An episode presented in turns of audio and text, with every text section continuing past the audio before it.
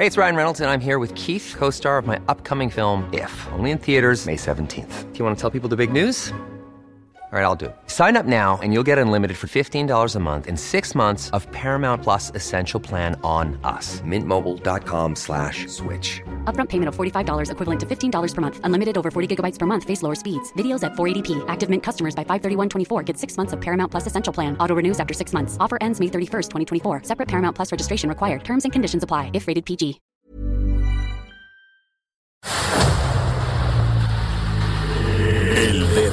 En la llaga. Había una vez un mundo en el que nadie creía. Un país de historias inexplicables. Una nación con personajes asombrosos. Santo Tomás tenía razón. Hay que ver para creer. El México increíble, las verdades que duelen, la voz de los que callan, el dedo en la llaga. Infórmate, diviértete, enójate y vuelve a empezar. El Heraldo Radio presenta El Dedo en la Llaga con Adriana Delgado. Cuando pienses que el amor se de que estás allí. Con tu imaginación. No puedes ser feliz. Pues así iniciamos este dedo en la llaga escuchando Vuela, vuela. Pues sí, es la que estamos escuchando, pero fue de este maravilloso concierto de los noventas que se juntaron con OV7 Jeans, Caló, Lixi y les dejo el vuela, vuela para que no cierren sus alas, para que nos lleve lo más lejos que tenemos que llegar, que es vivir todos los días con amor y compasión. Así iniciamos este año en el dedo en la llaga.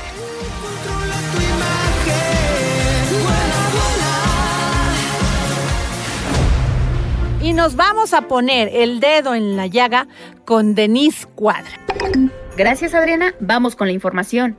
La Secretaría de Desarrollo Económico de la Ciudad de México ya abrió la plataforma digital para 50 mil créditos que por segunda ocasión apoyarán a los pequeños y medianos empresarios por la crisis que ha provocado la pandemia por COVID-19. Los empresarios podrán adquirir el crédito a 0% de interés, cuatro meses de gracia en el primer pago y les darán 24 meses para regresar el dinero en su totalidad. Los interesados deben ingresar a la página www.covid19 cdmx.gov.mx, comprobar que son residentes de la Ciudad de México, tener un usuario en la plataforma llave CDMX e identificación oficial. La entrega de los recursos se dará a partir del 4 de enero próximo. Desde este viernes queda limitada la entrada a Cuba de viajeros procedentes de México, esto tras registrarse un aumento de casos de coronavirus en la isla, así lo informó el Ministerio de Salud Pública. La disposición también prohíbe el ingreso a visitantes de Estados Unidos, Panamá, República Dominicana, Bahamas y Haití. A través de un comunicado, la dependencia argumentó que la decisión de reducir la entrada de viajeros fue tomada teniendo en cuenta la actual situación epidemiológica nacional, regional e internacional. Esto luego de que el pasado domingo la isla caribeña registrara la cifra récord de 229 nuevos contagios, de los cuales 136 son pacientes que visitaron el extranjero. Este 2021 estará marcado por conmemoraciones históricas, principalmente el 500 aniversario de la caída de Tenochtitlan y el 200 aniversario de la consumación de la independencia de México. La primera será recordada el 13 de agosto por la captura del último tlatoani mexica, Cuauhtémoc, y la rendición de México Tenochtitlan, y la segunda el 27 de septiembre, debido a que en esa fecha el ejército trigarante entró triunfante a la Ciudad de México para dar por consumada la lucha de independencia. Ambas fechas serán recordadas con exposiciones, proyectos editoriales y ciclos de conferencia del Instituto Nacional de Antropología e Historia, el Fondo de Cultura Económica, el Palacio de Iturbide y el Museo Nacional de Historia del Castillo de Chapultepec. Gracias, feliz inicio de año y hasta aquí la información. Lo mejor del dedo en la llaga.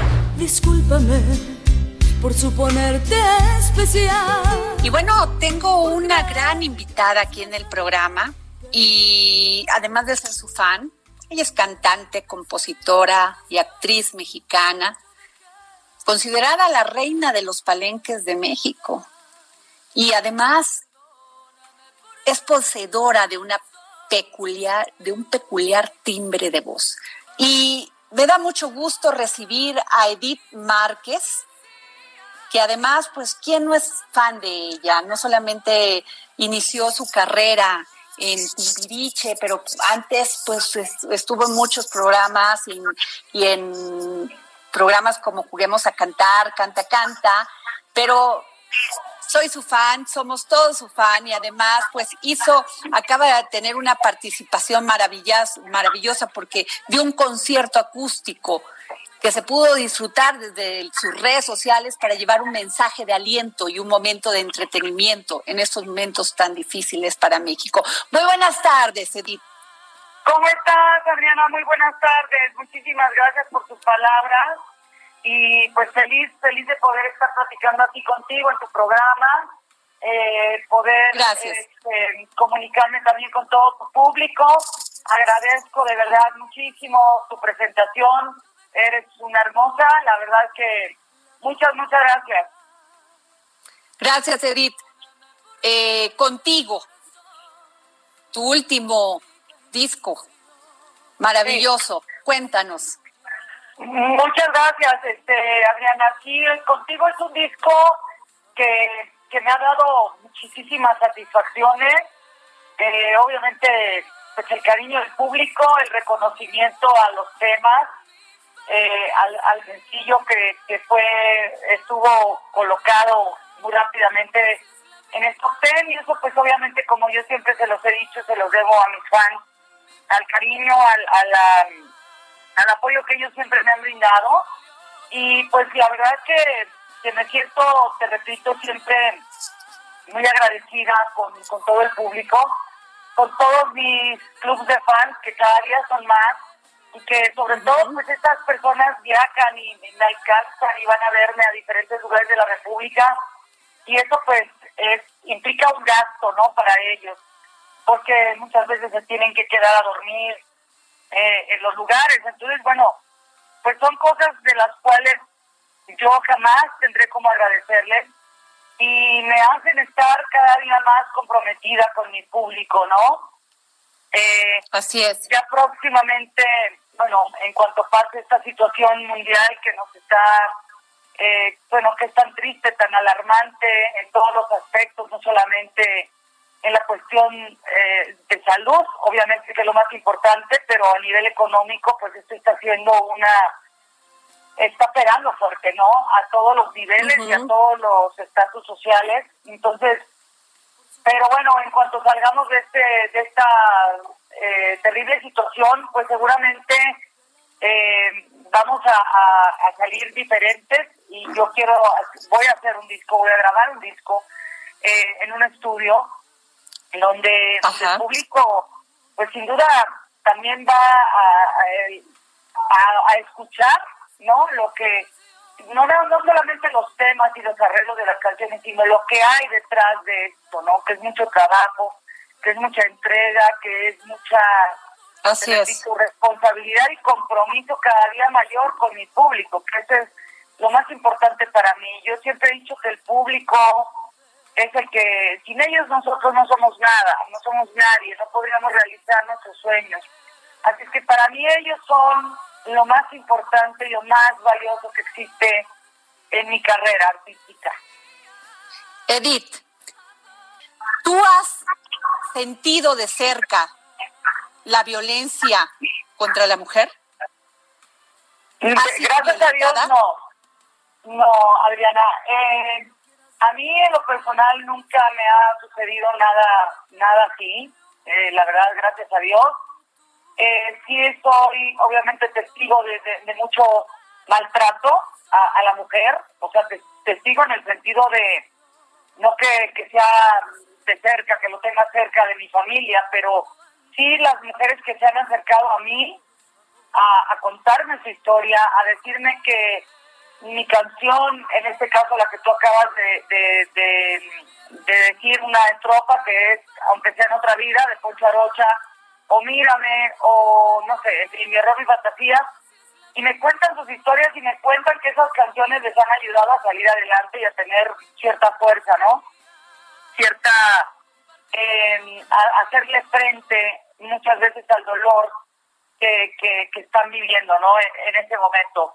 Entonces, bueno, pues eso para mí es algo que de alguna forma digo, bueno, pues si ya pude tocar el corazón, aunque sea de una persona, ya valió la pena, ¿no? Eh, el, el, el esfuerzo, la entrega, eh, todo lo que implica esta carrera que es muy, tiene muchas cosas, ¿no? Que son, o sea, son muchas cosas las que son este importantes, ¿no? Para poder llegar al corazón del público. Pero Soledad, Soledad, ¿te has sentido te has sentido sola en algún momento? Porque dejémoslo así, me hubiera encantado quedarme contigo, me sien- prefie- me prefiero sola.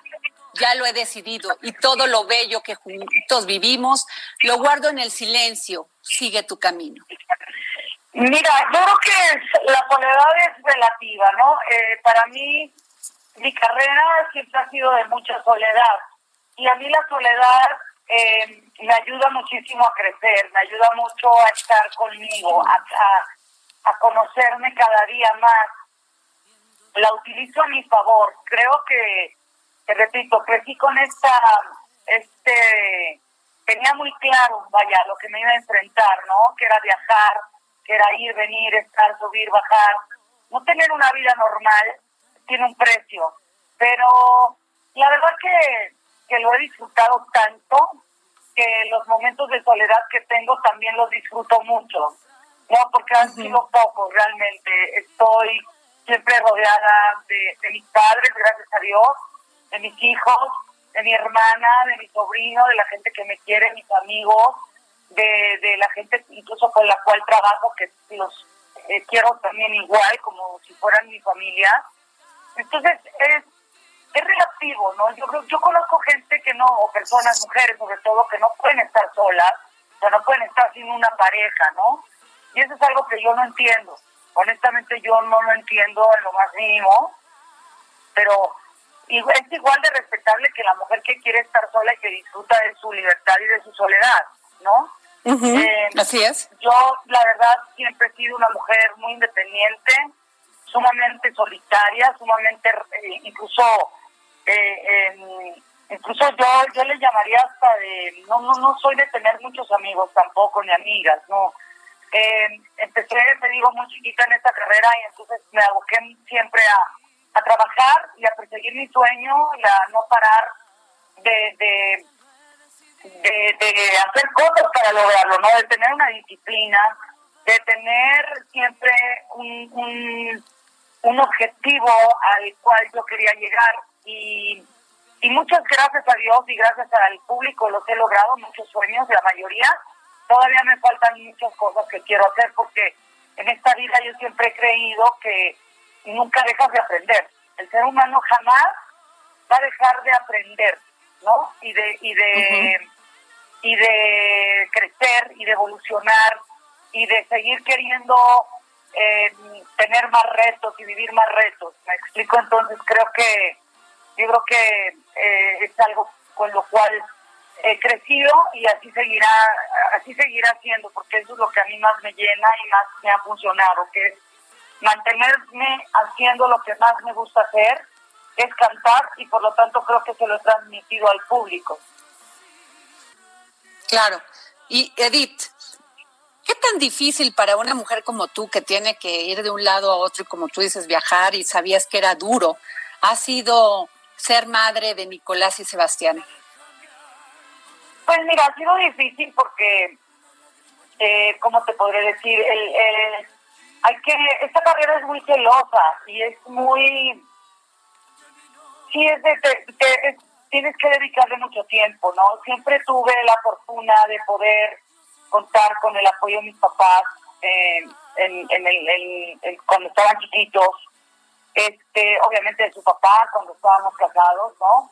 Eh, para que yo pudiera realizarme, pero nunca descuidar esta parte que para mí es eh, fundamental y es la más importante, que es ser madre, ¿no? Y estar con ellos siempre en todos los festivales. O sea, sí tuve ausencias, pero procuré que fueran las menos posibles, ¿no? Para estar con ellos el mayor tiempo posible. La verdad que, que, que creo que mis hijos también entendieron perfectamente bien que yo me iba a trabajar y que iba a realizar mi sueño. Y, y, y crecieron así, crecieron muy bien. De hecho, se quieren re- dedicar, obviamente, por obvias razones, al arte, ¿no? Este, mi hijo, el mayor, canta hermoso. Y ya, si Dios quiere, este año que, no sé si este, le dé tiempo por esta situación, pero el año que viene, pues estará haciendo ya, eh, ¿cómo te diré? Su proyecto, ¿no? Y. Nicolás, el menor, pues va a ser director de cine, quiere dedicarse a la dirección de cine, entonces, bueno, este, ya son unos jóvenes, claro que me apoyan, claro que me entienden. Eh, a muchos lugares me los llevé, a muchísimos, a otros no, porque era imposible viajar con ellos, porque pues eran muchos días y ellos tenían sus actividades sus escuelas. Pero, pues creo que de eso se trata la vida, ¿no? De, de Así poder es. ir eh, tra- eh, trabajando, siendo independiente, realizando tus sueños, no perder de vista también mi papel como madre, que te repito, lo más importante. Pero al final, hoy que lo veo, que mis hijos ya son unos jóvenes, ¿no? Pues va a llegar un momento donde mi hijo mayor, de hecho, no vive ya conmigo, vive solo, y, y Nicolás, pues está a dos también de decirme, bueno, pues ya acabé la prepa, ya me voy a estudiar no sé a dónde, ¿no? Ajá. Entonces, pues sí, yo imagínate que yo no me hubiera realizado, me quedaría frustrada, amargada y, y, y, y además extrañando a mis hijos, ¿no? Que, que, que no, de ninguna manera, eh, yo siempre tuve como en mente, el, ok, mis hijos son prestados y, y la verdad que mientras Dios me los permita, pues los disfrutaré al máximo, lo más posible como lo hago y eh, cuando cuando ya esté yo este a lo mejor en edad de, ahorita por ejemplo pues ya no tengo tanto este problema de no problema sino esta preocupación o pendiente de que me voy de gira y porque ya somos jóvenes no entonces bueno este Pero nunca dejas de ser mamá. O sea, Jamás. vamos a ser No, mamás jamás, toda la no, vida. no. Sí, totalmente. Digo, yo lo veo con mis papás, ¿no? Que, digo, yo, puedes tener tus hijos, no sé, 50, 60 años, siempre te van a seguir preocupando, ¿no? Y siempre vas a estar viendo por ellos y siempre vas a estar al pendiente de su vida, de, de, de, de su felicidad, ¿no? Soy una mujer que me he encargado de hacerles eh, saber o sentir o que, que de lo que se trata esta vida es de ser felices, ¿no? Así es, Edith.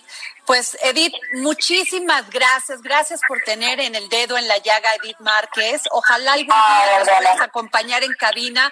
Y gracias por regalarnos estas canciones, esto que hiciste con, que nos pudiste transmitir en redes sociales, tu voz, que además está considerada una de las voces más especiales de México.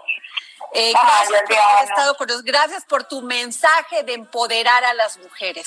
Porque cuando te- Gracias, tú a lo mejor no lo piensas, pero una chica que te escuche en un lugar apartado y diga, ella pudo, a lo mejor yo también. Sin duda, Adriana, te lo agradezco mucho. Mira, eh, de verdad que eres una hermosa por todo lo que me dices. Eh, creo que ha valido la pena no esta esta dedicación a mi carrera y a mi- mis canciones y a mi música. La verdad que, y, y también a ustedes, los medios de comunicación, siempre tengo que agradecerles tanto cariño y tanto respeto que me han demostrado siempre. Eh, ahora me tengo que preocupar por realmente no mantener no El- esta, esta, esta Así es. eh, lugares donde el público te pone, ¿no? Entonces, bueno, pues te agradezco al contrario, infinitamente Muchas- tu tiempo, tu, tu, el recibirme en tu programa. Por supuesto que en cuanto acabe esto voy a ir a tu cabina y platicaremos largo y tendido. Te mando un beso muy grande, un abrazo enorme y a toda la gente que nos escuchó. Que Dios me los bendiga, los quiero y les mando un beso con todo mi amor. ¿Y a quién creen que tenemos para que nos dé todas las novedades en el mundo del cine? Pues nada más y nada menos que a Gonzalo Lira, que nos va a dar las propuestas de las películas que tenemos que ver en estos días de descanso, de confinamiento, sí, pero no por eso, de aburrimiento. Es tiempo del séptimo arte, películas, cortometrajes, series, documentales y excelente música con Gonzalo Lira.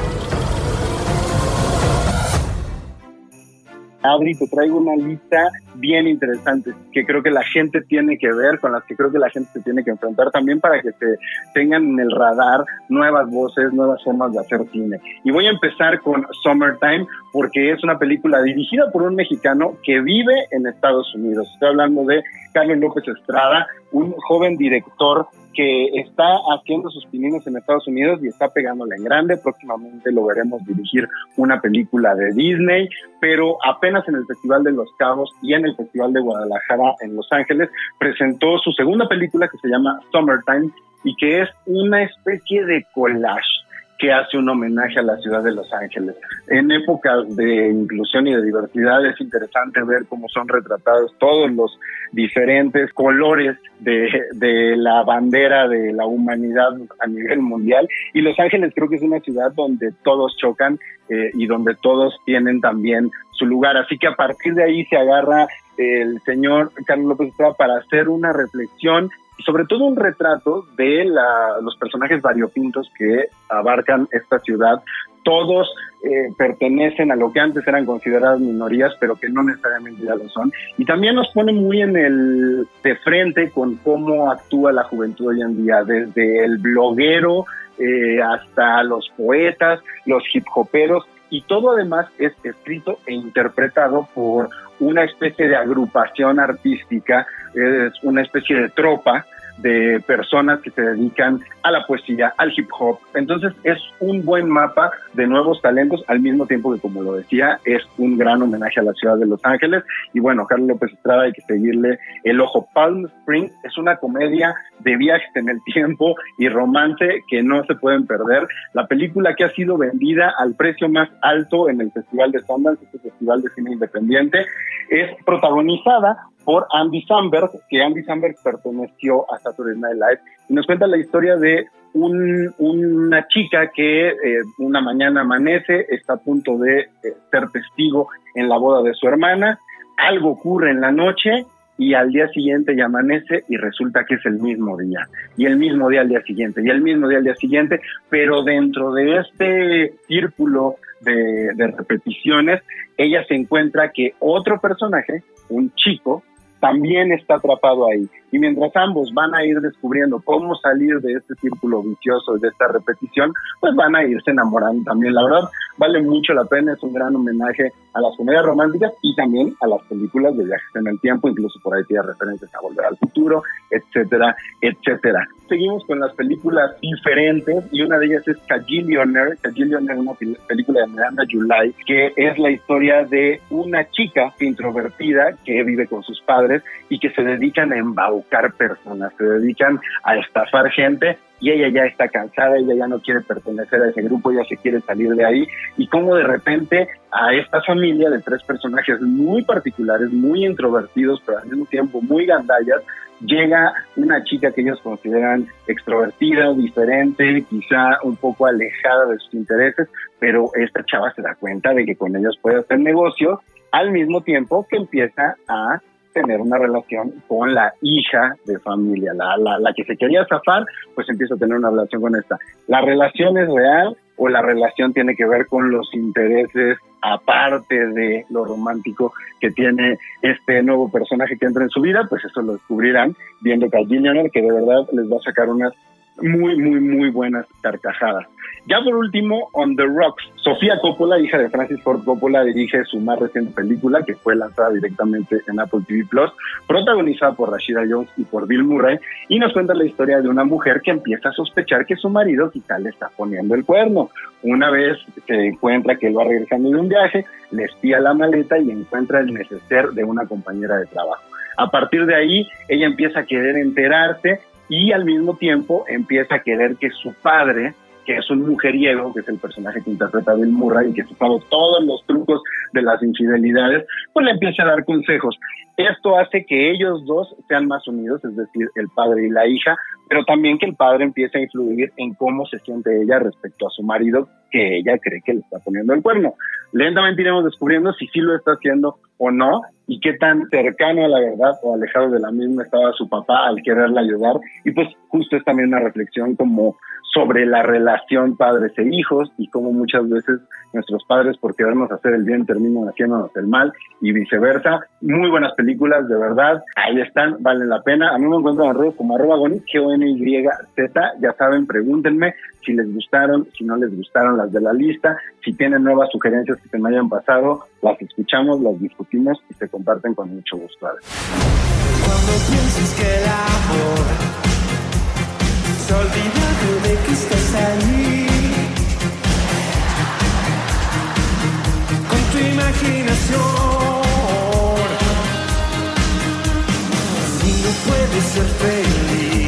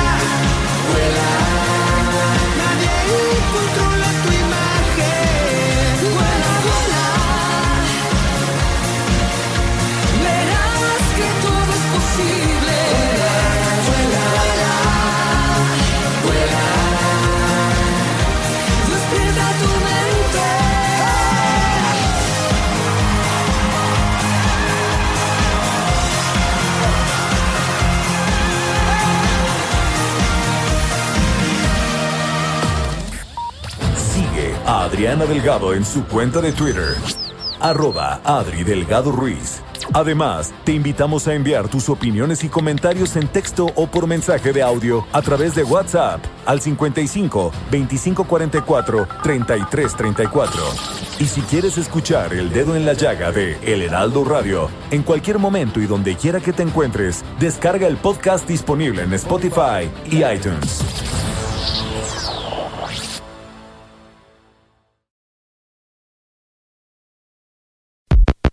Adriana Delgado en su cuenta de Twitter en arroba Adri Delgado Ruiz. Y envíanos tus comentarios vía WhatsApp al 55 25 44 33 34 o 55 25 02 21 04.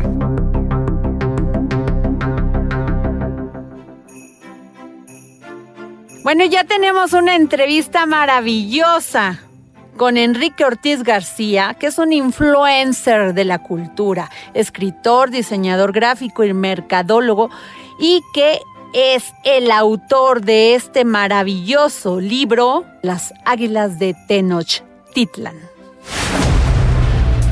fan soy yo. Gracias, Es, Adriana. es un hombre que la cultura la, la, la trae a flor de piel y la cultura mexicana, de donde somos, porque origen es destino. Enrique Ortiz, que además es un gran escritor y que lo hemos tenido aquí en el dedo en la llaga y que no se pueden perder su novela Las Águilas de Tenochtitlan. Y además, Enrique, te pedí que nos contestaras estas llama, esta llamada para el dedo en la llaga, porque pues siempre decimos la Navidad y nos vamos a otros países, a otras historias y pues pues eh, decimos Santa Claus, los Reyes Magos, pero nunca hablamos de las festividades decembrinas en el México antiguo. ¿Qué nos puedes Claro. decir de ello? Claro, eh, Adriana, pues en el antiguo México, ¿no? Si se puede definir de esta forma, en Mesoamérica, eh, en tiempos de los antiguos mexicas o nahuas, ¿no? Eh, no se festejaba per se, evidentemente, pues todo lo que era la Navidad, ¿no? Que es el nacimiento de Cristo. Esto viene evidentemente de Europa. Sin embargo, como tú bien sabes, existen, existía un calendario solar de 365 días, el cual estaba dividido en veintenas. en 18 veintenas y había cinco días asiagos que se llamaban Nemontemi. Esos cinco días asiagos eh, se daban de acuerdo a Fray Bernardino de Sahagún, un fraile que escribió la historia general de las cosas de la Nueva España entre el 7 de febrero y el 11 de febrero. Es una correlación cristiana con las fechas gregorianas. En esos días, cuando terminaba el año de los antiguos nahuas, eran días asiagos, días en los cuales, días vacíos, en los cuales la gente se quedaba en sus casas, no había ningún tipo de actividad laboral, ni transacciones comerciales, ni eh, ningún tipo de ritual religioso. Estos días eh, realmente eran de guardar y eran para reflexionar sobre cómo nos había ido en el año o cómo les había ido en el año, sobre agradecer a los dioses por las cosechas, por los alimentos, por los logros y prepararse tanto mentalmente, espiritualmente, físicamente para el nuevo año que comenzaría, de acuerdo, reitero, a Sagún el 11 de febrero. Sin embargo, algo muy, por ejemplo, algo muy relevante para algo que se mantiene vivo para nuestras fechas es el uso de la flor de Nochebuena, ¿no? La famosa eh, flor eh, que se le conoce en Estados Unidos como poinsettia. ¿Y por qué lleva este nombre? Pues porque el embajador norteamericano Poinsett, cuando viene a, eh, pues en el siglo XIX a lo que es México, ve esta flor y le encanta y se la lleva a Estados Unidos, ¿no? Y de ahí que en Estados Unidos la conozcan con el nombre de poinset, poinsettia, cuando nosotros sabemos, bueno, nosotros la llamamos Nochebuena porque está asociada a, directamente a lo que son las festividades decembrinas, a lo que es la Navidad. Pero aquí va lo interesante. Esta flor entre los antiguos mexicas le tenía el nombre en náhuatl de Puetlazochitl, que significa flor de cuero, flor de piel. ¿Y por qué? ¿De dónde vendrá este nombre? Pues porque sus hojas, sus hojas que son rojas o rosas también, si uno las ve, tienen la apariencia como si pareciera un cuero curtido, ¿no? Entonces, desde aquellos años, desde tiempos de los, de los antiguos mexicas, desde tiempos de Moctezuma, eh, ya se utilizaba ya se utilizaba esta flor para las ceremonias religiosas que en correlación con las fechas con las fechas cristianas ya se utilizaban en las festividades sobre todo la de Panquetzalistli. Esta festividad se da del 19 de noviembre al 8 de diciembre y estaba dedicada pues a la deidad más importante de los antiguos mexicas que era Huitzilopochtli, el colibrí del sur, el colibrí zurdo, y durante esta ceremonia, durante esta veintena, de, eh, se realizaban diferentes rituales, incluyendo los sacrificios humanos, ¿no? Eh, y se utilizaba esta flor en ese contexto, ¿no? podría decirte, por ejemplo, Panquetzalistli palabra náhuatl que significa alzamiento de banderas o de estandartes, se realizaban eh, muchos sacrificios humanos porque eh, estaba asociada pues con el dios de la guerra, con el dios del sol. interesante. Que es Huitzilopochtli, ¿no? Entre los antiguos mexicas. Ajá. Oye, Enrique, pero había dos calendarios. Uno de 365 días y el otro era, uno era el Chupohuali, a ver, no, no, no sé pronunciar muy bien, tú lo sabrás más, y otro el Tonal Pojuali, de 270 días. A ver, cuéntanos de eso, por favor. Sí, el, el ¿no? Que era el calendario de 365 días y estaba basado, pues bueno, eh, en las vueltas que la Tierra pues le da al Sol, ¿no? eh, era un calendario de carácter civil. Era un calendario el cual, reitero, tenía eh, veintenas, estaba dividido en veintenas. Los meses de aquello, de aquellas culturas eran de 20 días y no como los nuestros. Y tenía 18, 18 meses de 20 días, más 5 días asiagos que son los que acabo de describir. También existía el Tonalpohuali, que era el, el calendario eh, ritual y ceremonial con fines adivinatorios y rituales. Este tenía 20 trecenas, teniendo un total de 260 días, ¿verdad? Y este, este, por ejemplo, este Tonalpohuali se utilizaba cuando las personas nacían, eh, se utilizaba, por ejemplo, con fines adivinatorios y rituales para conocer el tonali o el destino del recién nacido, ¿no? Por, por, por poner un ejemplo, ¿no? Eh, también eh, se asocia, o sea, hay teorías que lo asocian con el periodo de gestación humano de nueve meses y también con el ciclo de Venus, ¿verdad? Entonces, esas son las diferencias. Los dos calendarios inician al mismo tiempo cada 52 años, que era un ciclo entre los antiguos nahuas. Un atado de años se le conocía. Híjole, qué interesante porque finalmente, pues, todo lo que le llamamos el sincretismo, Enrique, que hizo que cambiáramos todo nuestro, pues nuestra cultura por los símbolos de la, de los cristianos, ¿no? Claro. Este, eh, pues, algunos acusan que destruyeron nuestras, nuestras, nuestro, de quién, qué éramos, nuestro origen, pero yo creo que no, porque tenemos divulgadores como tú que nos hace muy presente quiénes somos. Y yo te preguntaría, Enrique, entonces la Nochebuena es como ese símbolo por lo por la temporada en la que se da como la la Navidad en aquel en aquel entonces, ¿no? Pues más que nada esta flor de la Nochebuena es roja, ¿no? Sus sus hojas son rojas porque la flor es la amarilla. En tiempos prehispánicos estaba asociada con la sangre, imaginemos esto, con la sangre derramada por los prisioneros de guerra y por los guerreros que eran cautivos, ¿no? Bueno, que habían sido capturados en batalla y que posteriormente o habían sangrado en el campo de batalla o que había o que iban a ser sacrificados, iban a terminar iba a terminar su vida en un altar ofrendando su vida ofrendando su sangre a los dioses para mantener la estabilidad cósmica entre el sol y la luna, el día y la noche, y en, bueno, entre muchísimos otros factores, ¿no? Como eh, el, propio Venus, las inundaciones, las granizadas, todos estos explosiones de volcanes, sismos, todos estos sacrificios, ¿no?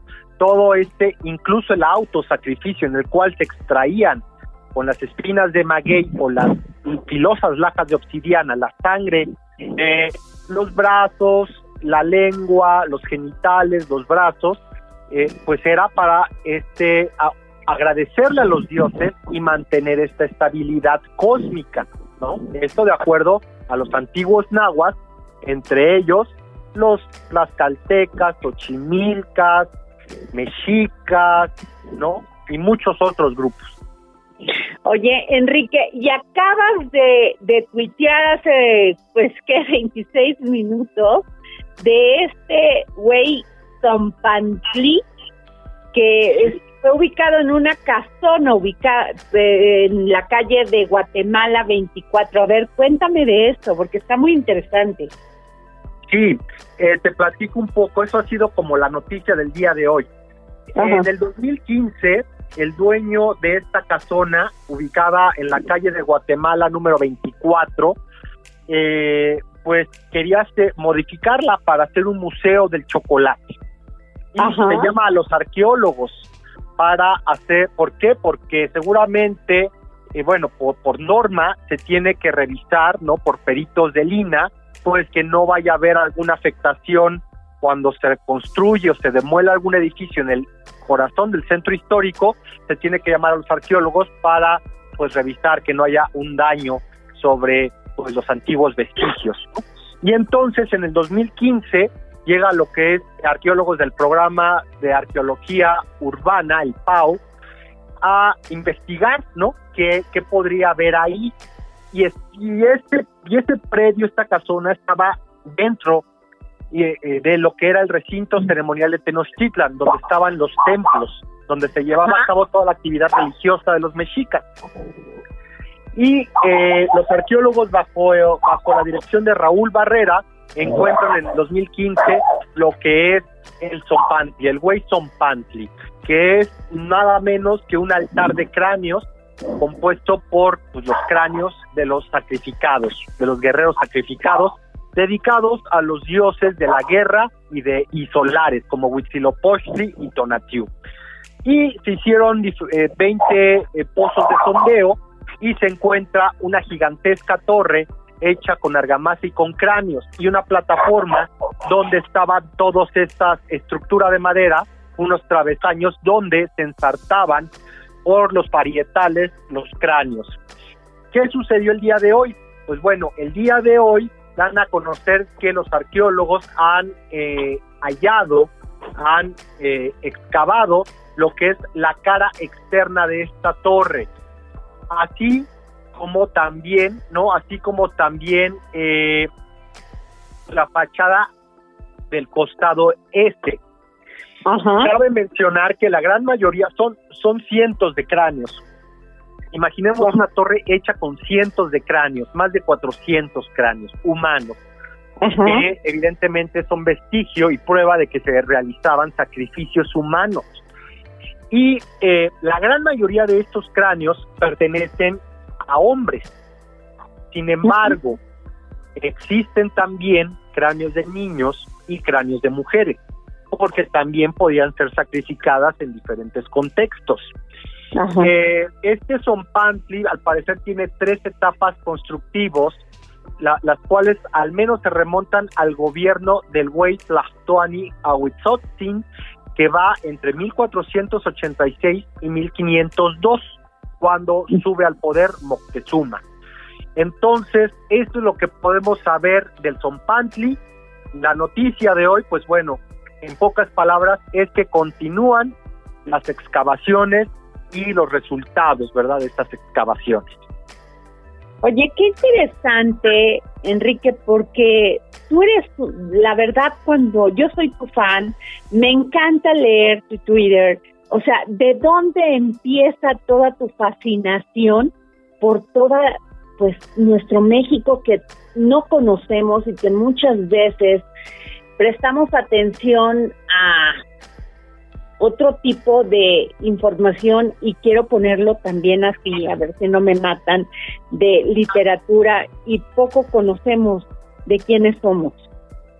Sí, pues bueno, yo, yo creo que mi curiosidad por develar, por conocer de dónde viene el mexicano, ¿verdad? Porque no solamente es la parte prehispánica, sino la mediterránea, la europea, pues viene de dos partes, de una curiosidad constante y de los libros. Eh, yo recuerdo que cuando era adolescente, pues había una novela que me marcó y es la de Corazón de Piedra Verde de Salvador de Madariaga, un español, de la cual hablamos en la ocasión pasada que, que, estuve en tu programa, Adriana. Y esa novela, pues te, te cambia porque ves cómo es completamente, cómo era completamente diferente la vida de los hombres que vivían en la cuenca de México hace 500 años y lo traumático, lo, traumático que fue la conquista de lo que fue el centro de México, ¿no? Con la eh, destrucción de la Triple Alianza y la caída de Tenochtitlan y lo duro que fue, ¿no? Para para aquellos eh, grupos nativos, grupos originarios. Sin embargo, pues eh, nos guste o no nos guste, el mexicano, pues puede trazar su origen, pues de este conflicto de este conflicto, ¿no? Y de varias raíces, no solamente la europea y la indígena, sino también la, la, la, africana y la, y la oriental, ¿no? Entonces, pues, bueno, eso es lo que me ha llevado a, pues, encontrar razón de ser, encontrar el significado de muchas cosas, muchas prácticas, tradiciones, comida, pues que nosotros como mexicanos realizamos. Oye, este, Enrique, estamos hablando con el gran divulgador de, de ciencia, de cultura, de todo lo que somos y de dónde venimos los, pues, ¿qué diríamos? Este, y de las culturas prehispánicas. Enrique, ¿qué piensas de esto que, que descubrieron los ingenieros del Instituto Politécnico Nacional sobre nuevas evidencias geológicas sobre el meteorito de Chicxulub?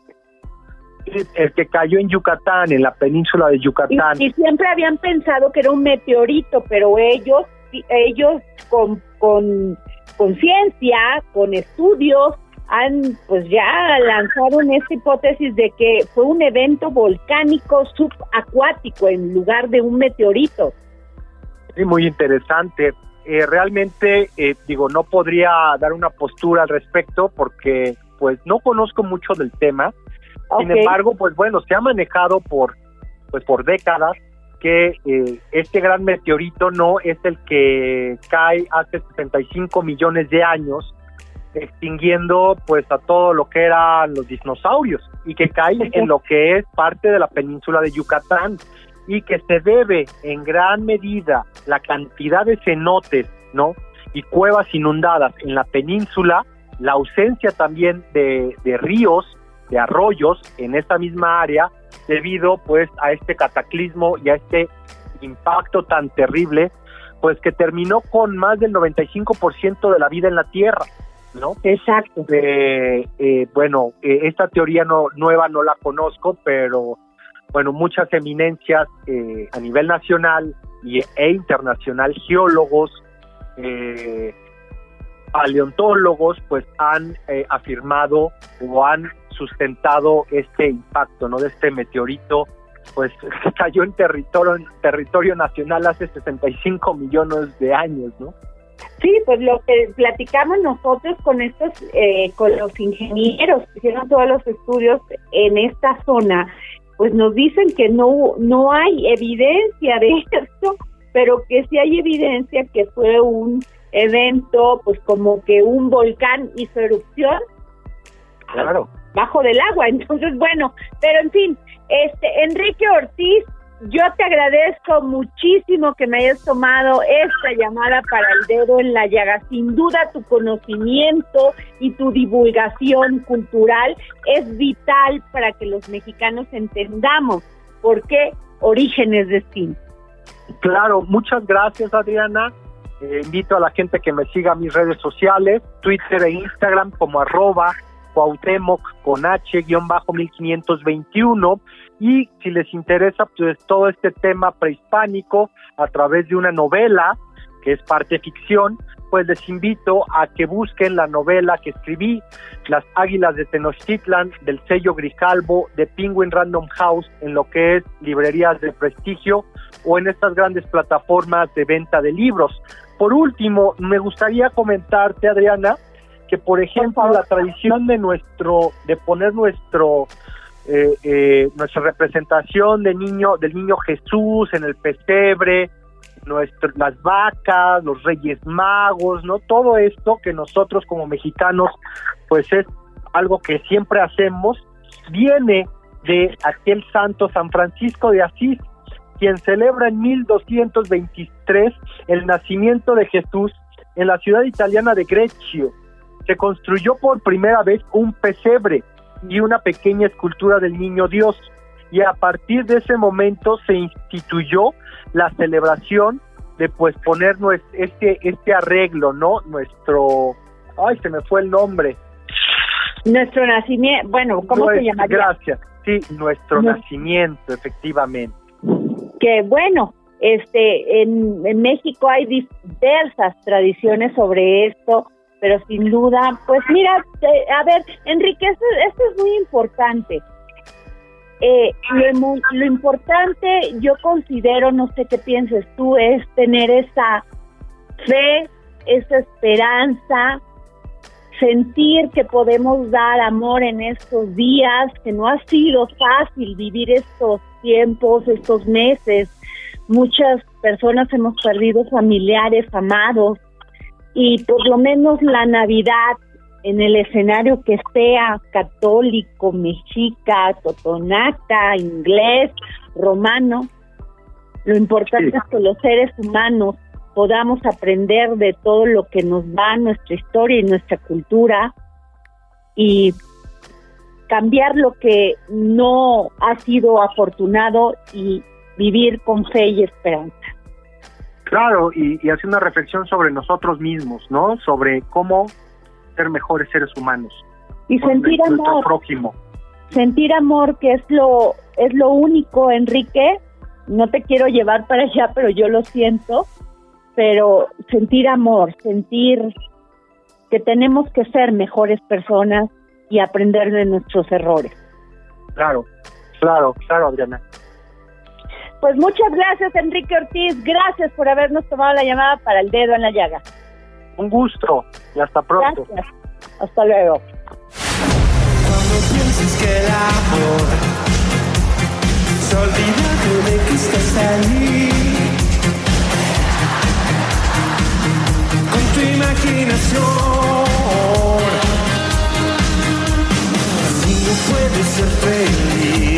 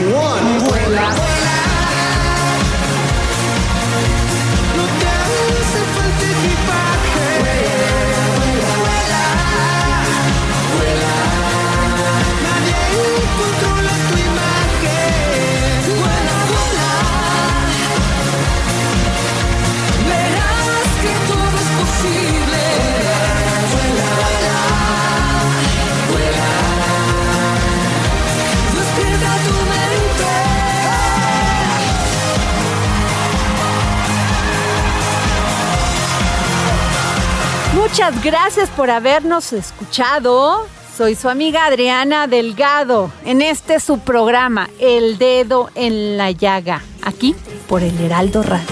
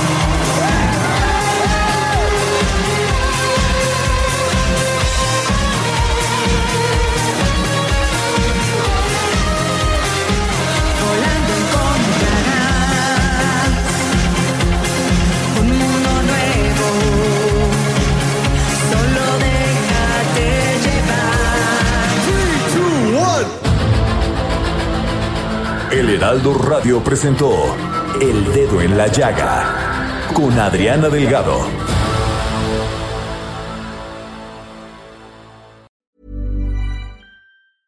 Hey, it's Paige DeSorbo from Giggly Squad. High quality fashion without the price tag. Say hello to Quince. I'm snagging high-end essentials like cozy cashmere sweaters, sleek leather jackets, fine jewelry, and so much more. With Quince being 50 to 80% less than similar brands. And they partner with factories that prioritize safe, ethical, and responsible manufacturing. I love that. Luxury quality within reach. Go to quince.com slash style to get free shipping and 365 day returns on your next order. Quince.com slash style.